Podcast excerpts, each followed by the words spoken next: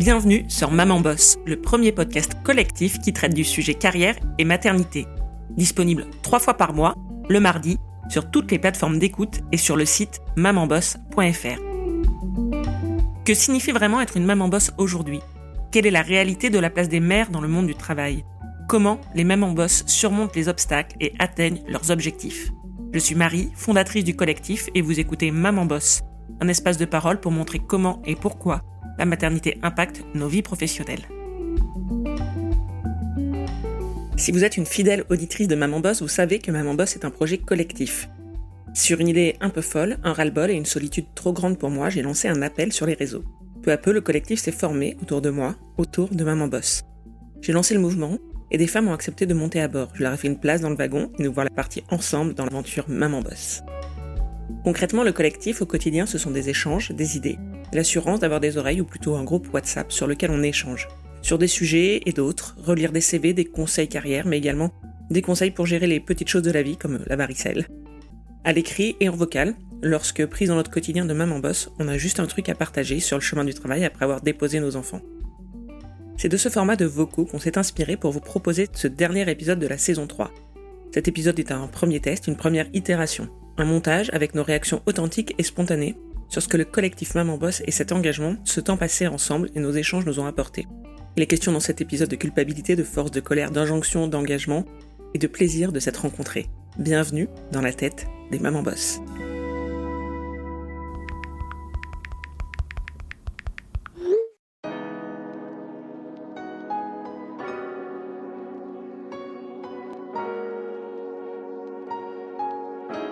Et donc pour moi, le tout premier rapport du collectif et ce que ça m'a apporté, c'est déjà de vous avoir rencontré. On fait des métiers différents, on habite dans des villes différentes, on a des configurations euh, familiales euh, différentes, euh, on vient d'horizons toutes très différents et en fait la seule chose qui nous réunit, c'est que on se sent concerné par cette étiquette de maman boss et c'est ça qui nous réunit et sans ça on se serait jamais rencontré donc pour moi le premier rapport eh bien c'est déjà d'avoir pu vous rencontrer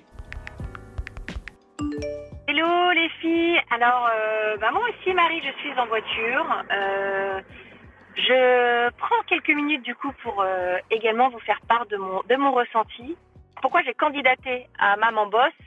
Ben, Déjà pour parce que tout simplement parce que c'est, je me suis parfaitement reconnue dans le titre Maman Boss et que j'ai beaucoup aimé tous les témoignages, Marie, que tu as que tu as menés.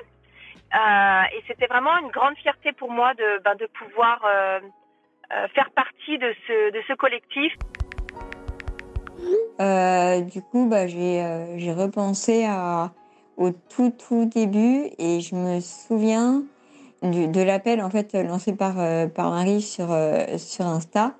Et je sais pas quand j'ai vu, vu son, son, son, idée de lancer un collectif, euh, je me suis même pas posé de questions. Enfin, ça a vraiment sonné comme une évidence.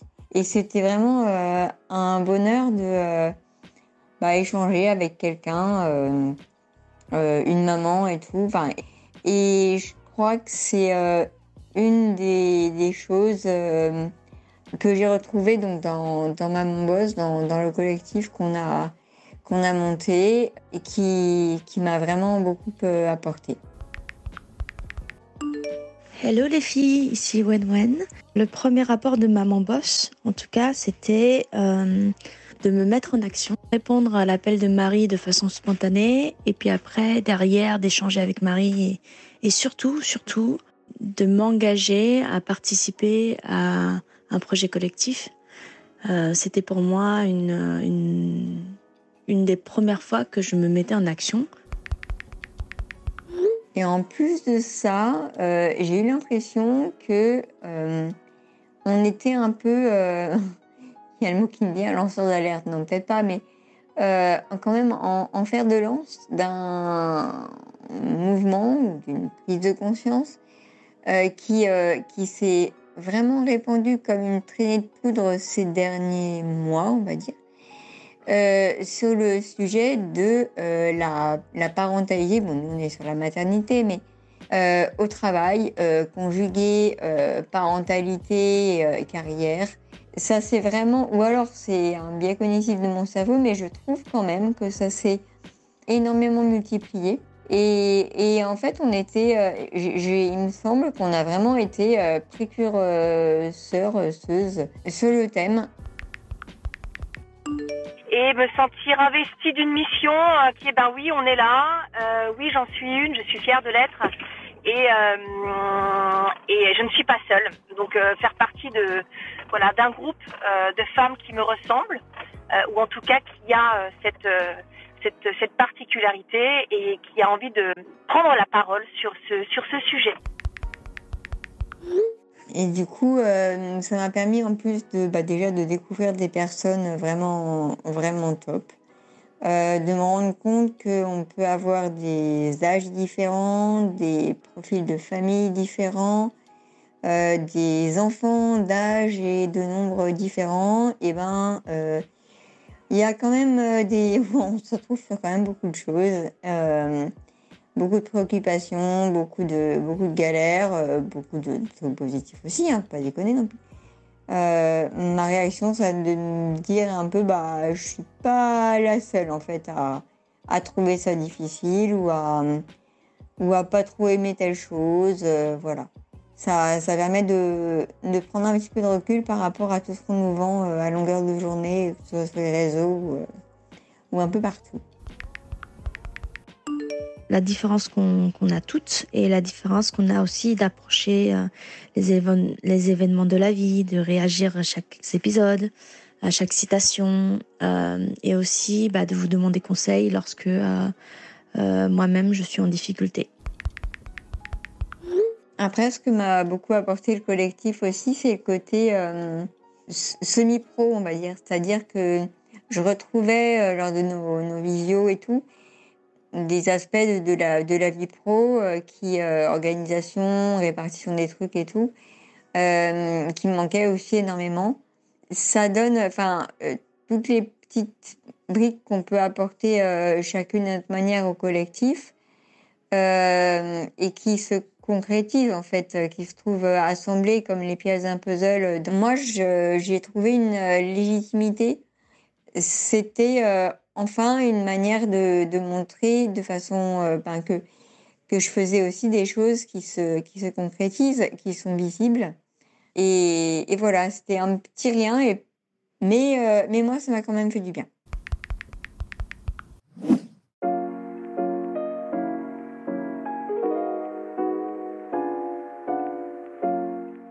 Caroline, Wenwen, Constance, Marie.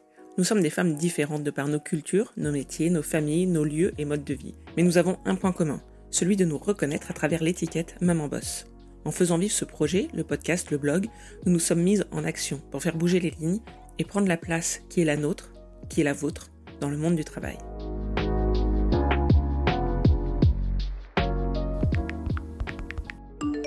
Mais à ce qui paraît, il faudra regarder parce qu'il y a forcément une étude scientifique dessus.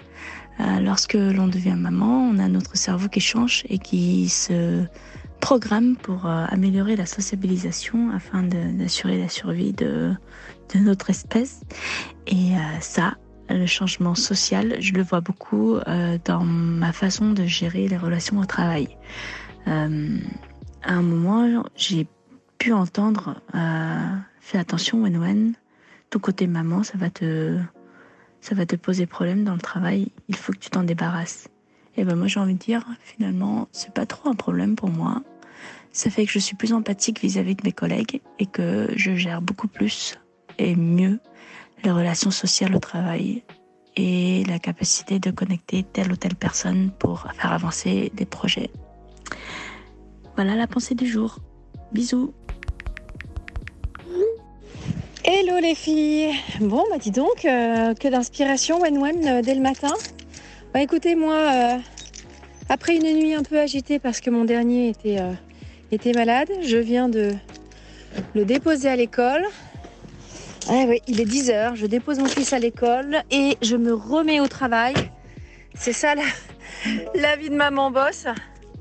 Écoute, oui, je suis assez d'accord. Je voulais rebondir sur ce que tu as dit, Wen Wen. Je suis assez d'accord avec toi sur le fait que quand on devient maman, que effectivement au travail, bah, on te voit plus de la même façon et je n'arrive toujours pas à comprendre pourquoi être maman, bah, ça signifie euh, être euh, finalement moins disponible pour le travail alors que Alors que non, c'est euh, complètement l'inverse. En fait, on, devient surtout beaucoup plus efficace. Euh, et je ne comprends toujours pas pourquoi euh, les sociétés, les RH, euh, ne, et sachant que souvent dans les RH en plus ce sont des femmes, donc ils ne prennent pas en compte positivement en fait de ce changement de de ce changement de mode de vie.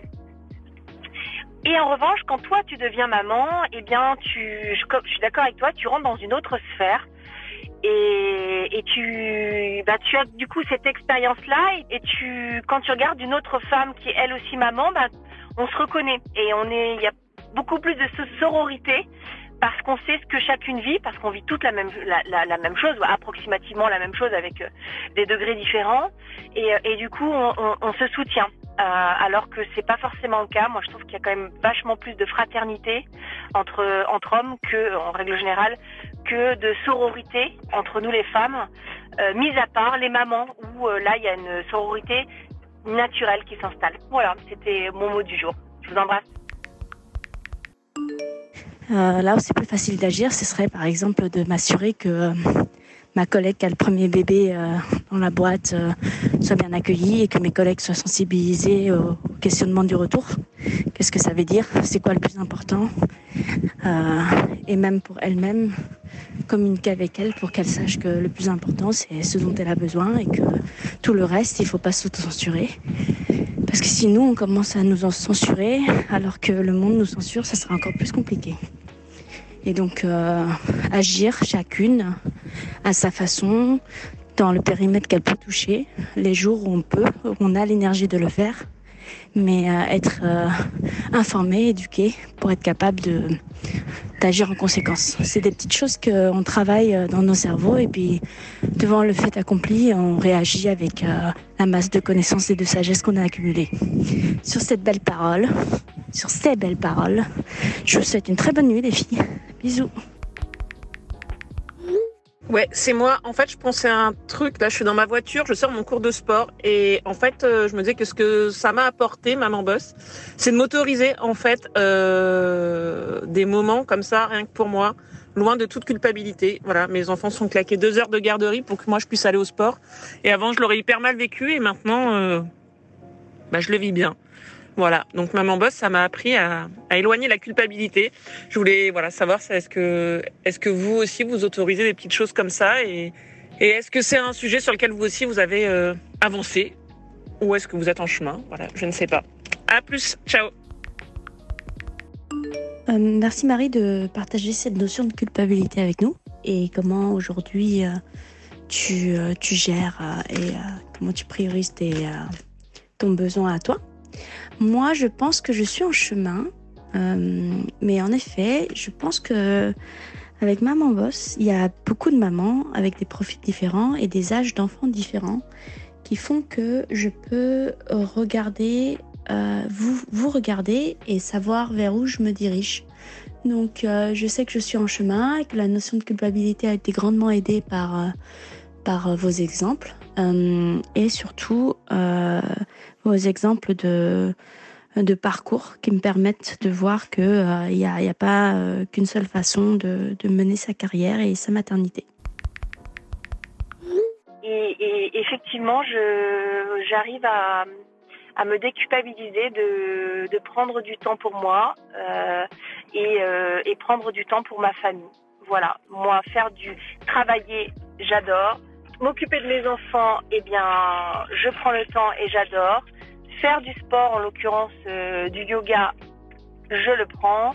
Et m'occuper de, mon foyer, comme là je reviens des courses, hein, euh, eh bien, euh, je prends aussi plaisir. Ce n'est plus une contrainte parce que j'accorde du temps à chaque chaque activité de la vie avec la même la même envie. Voilà, je vous fais des gros bisous et je vous souhaite une belle soirée.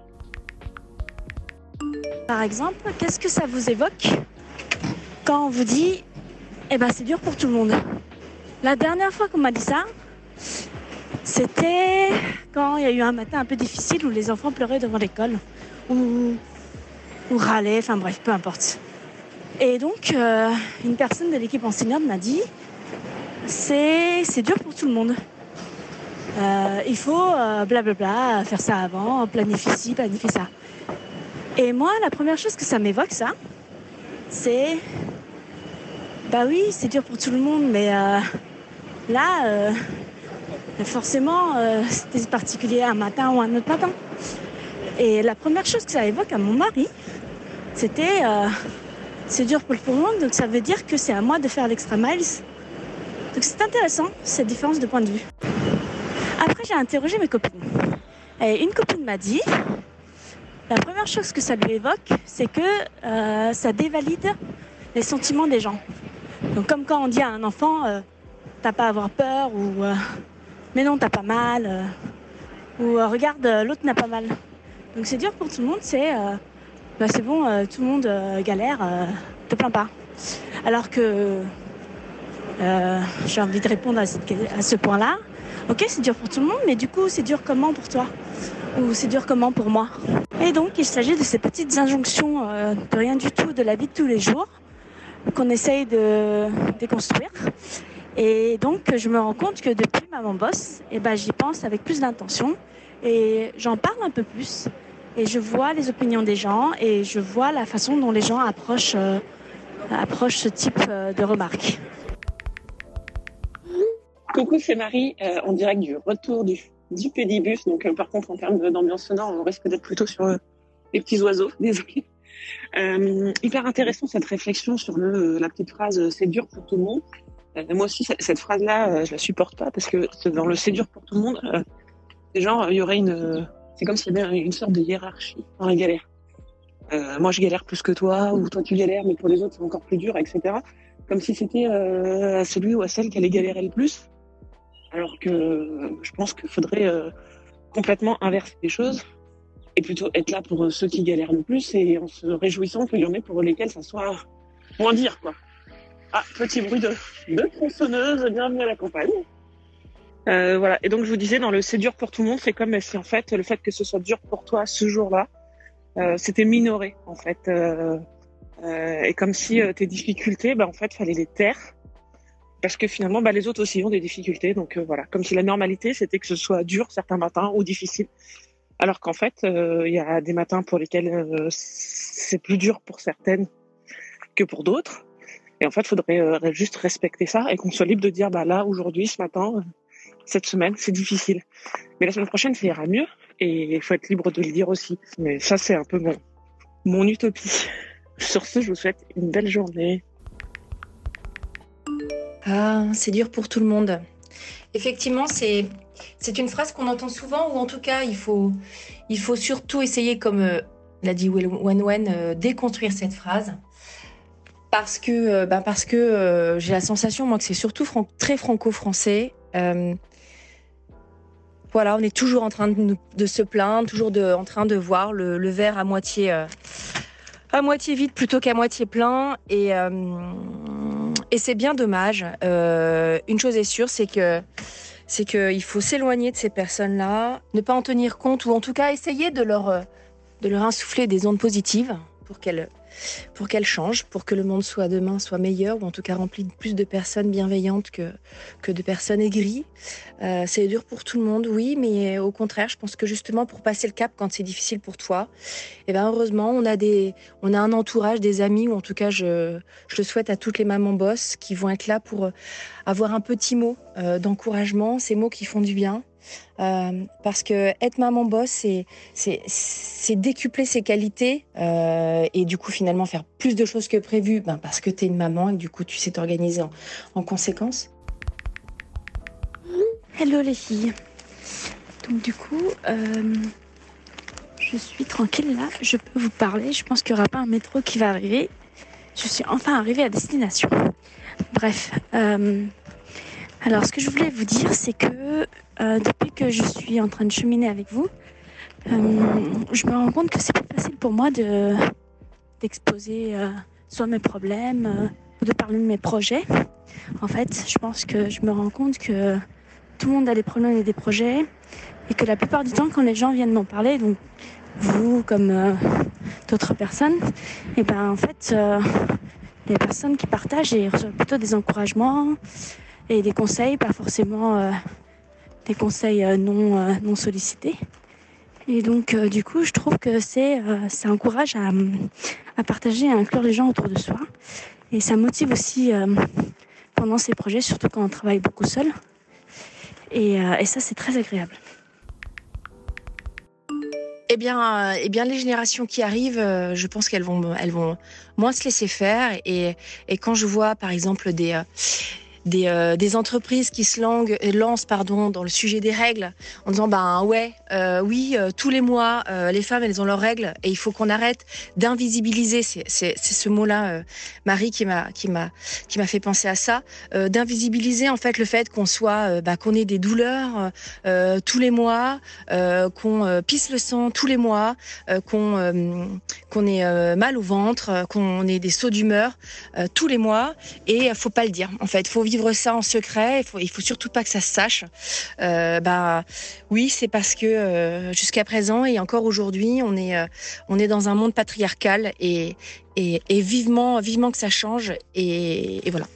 En fait, tout simplement, arrêtons de nous excuser d'exister.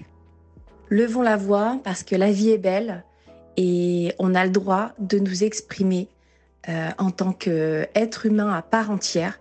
Et nos problèmes, sont les problèmes de tout le monde, de plus de la moitié de la population euh, mondiale. Et donc, je ne vois pas pourquoi on devrait continuer à ne plus, à ne pas nous exprimer. Juste pour reboucler sur les enseignements par rapport à ces réflexions, moi je dirais que Maman Boss, ça m'a ouvert les yeux sur trois choses.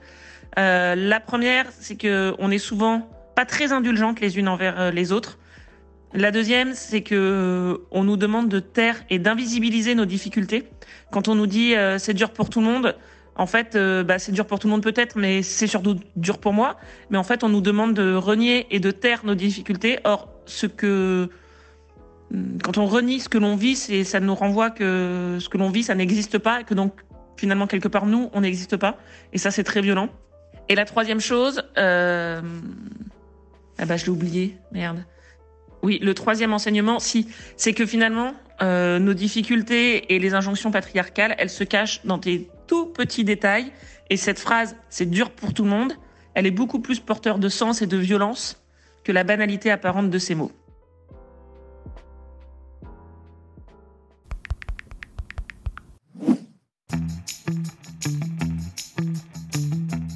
Devenir une maman boss est souvent le point de départ d'une prise de conscience et de réflexion sur le sujet carrière et maternité.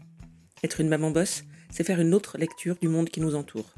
Se rendre compte que dans des petites phrases ou des petites attentions du quotidien se cachent parfois des détails qui nous échappaient jusqu'à présent et qui désormais nous sautent aux yeux. On ouvre grand ses yeux et ses oreilles et l'on chemine chacune à notre rythme en traversant des émotions multiples. Bonjour les filles, avez-vous lu ce livre qui s'appelle La plus belle histoire des femmes? C'est écrit par Françoise Héritier, Michel Perrault, Sylviane Agacinski et Nicole Bacharan. Je pense que je mets du temps à lire ce livre parce que déjà d'une c'est difficile de trouver du temps euh, pour lire un livre plus particulièrement, Euh, mais aussi parce que je pense que après ce livre-là je serais probablement un peu trop révoltée. Mais c'est bien d'être révoltée, je pense qu'il faut rester. Je, suis d'accord avec toi sur le fait qu'il faut rester révolté et en même temps pas d'accord avec toi parce que finalement c'est compliqué, euh, d'être tout le temps révolté euh, parce que au final euh, ta vie en fait glisse entre tes doigts et, et tu, tu n'es pas apaisé. Et finalement est-ce que tu me diras c'est peut-être égoïste mais est-ce que on n'est pas là non plus pour euh, vivre une vie euh, sereine et tranquille?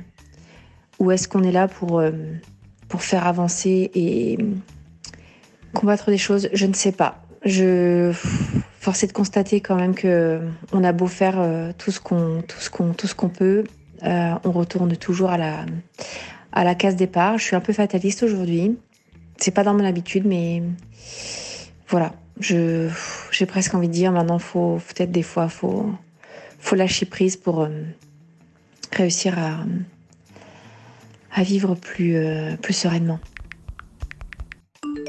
Alors c'est différent de la colère, mais on va dire que euh, je pense que pour moi c'est un peu difficile de m'informer sans ressentir toutes ces émotions, que ce soit de la colère ou du désespoir ou de la perte de foi en l'humanité, de toutes ces injustices qui ont toujours existé.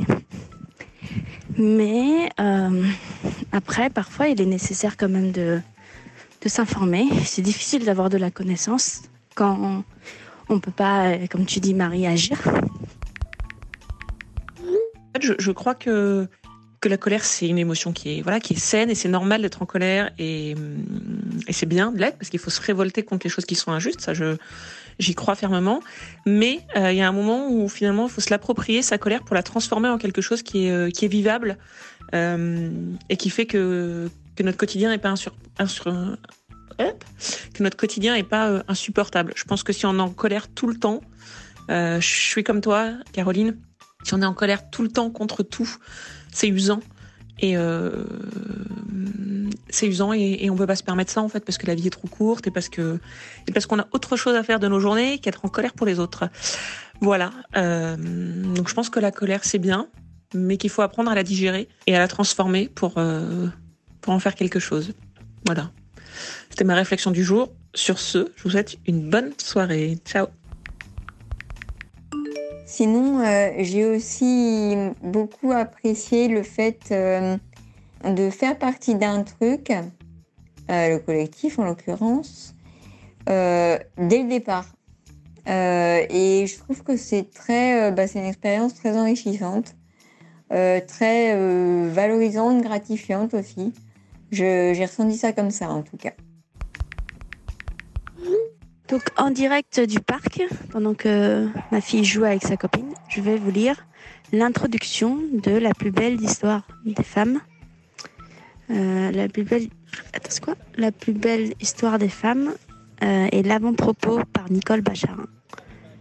Je ne fus pas une jeune fille libérée. À 20 ans, j'étais tombée dans le premier piège tendu aux ignorantes. Croire que la liberté des femmes était un fait acquis. L'égalité des sexes? Une question réglée par la génération de ma mère. Elle qui fut résistante à 18 ans, vota dès sa majorité, travailla sans relâche.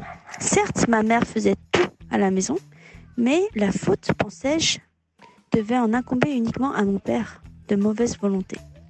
L'accès égal aux études et aux professions, cela allait de soi. À travail égal, salaire égal, imposé par la loi. Choisir d'avoir ou non un enfant, selon ses convictions personnelles, morales ou religieuses, la moindre des choses.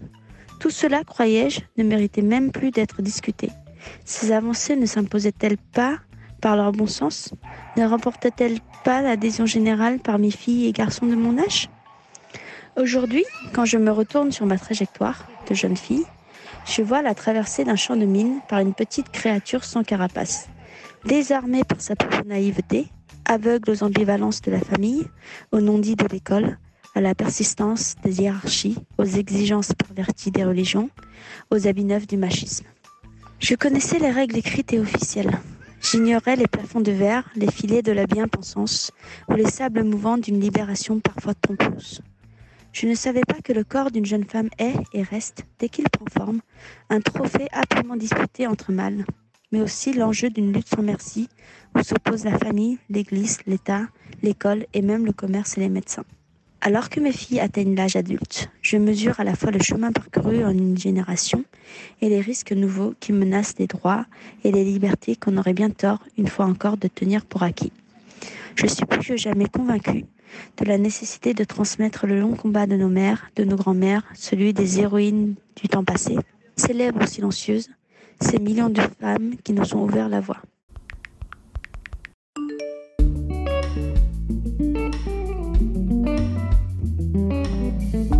Sur la lecture de ce texte que s'achève cet épisode.